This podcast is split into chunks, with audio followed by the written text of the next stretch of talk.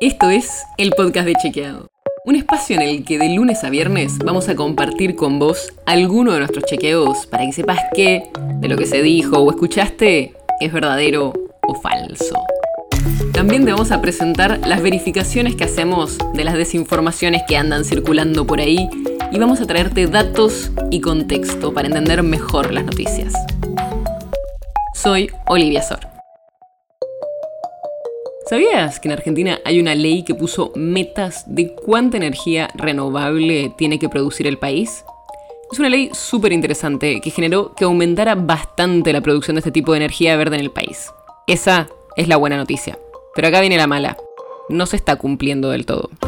En 2006, hace ya muchísimos años, el gobierno de Néstor Kirchner sacó una ley que decía que para 2016 el 8% de la energía del país tenía que salir de energía renovable pero no estábamos ni cerca. La energía verde no llegaba al 2%. Por eso en 2015, y ya en la gestión de Cristina Fernández de Kirchner, se sancionó otra nueva ley, que movió un poco esta meta y daba nuevos beneficios al sector. La idea ahora era que se llegara al 8% de energías renovables en 2017 y después fuera subiendo escalonadamente hasta alcanzar el 20% en 2025.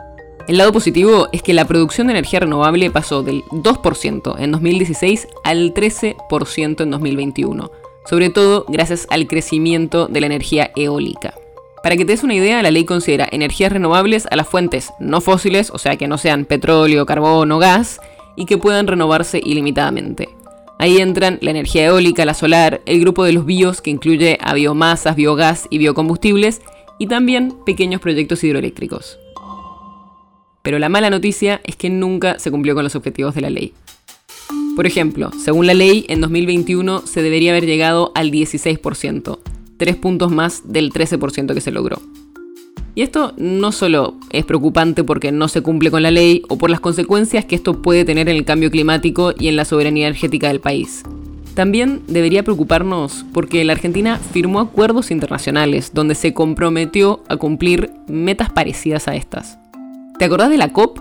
Bueno, son estas conferencias internacionales sobre el cambio climático donde se presenta la evidencia sobre cómo avanza el deterioro del ambiente y todos los países del mundo se comprometen a llevar adelante políticas. Y ahí la Argentina firmó el documento final donde hay dos posibles metas en cuanto a energías renovables. La más conservadora prevé que en el 2030 el 20% de la generación eléctrica venga de fuentes renovables.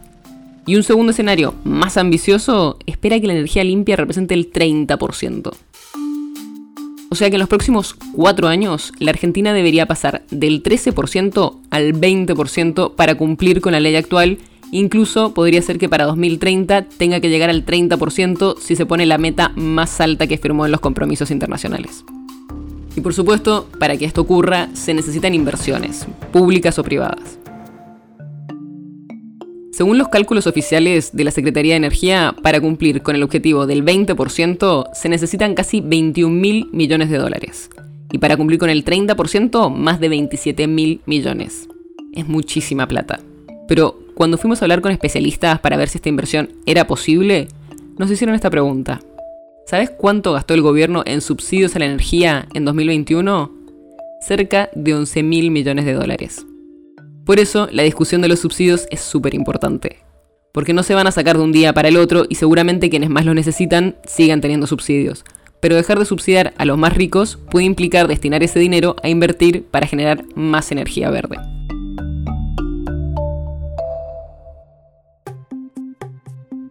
El podcast de Chequeado es un podcast original de Chequeado, producido en colaboración con Posta. Si tienes una idea, algún tema del que te gustaría que hablemos en un próximo episodio, escribinos a podcast.chequeado.com. Y si te gustó este episodio, seguinos en Spotify o en tu app de podcast favorita y recomendanos a tus amigos. Si querés más información sobre esto o sobre otros temas, entra a chequeado.com o sumate a nuestras redes. Soy Olivia Sor.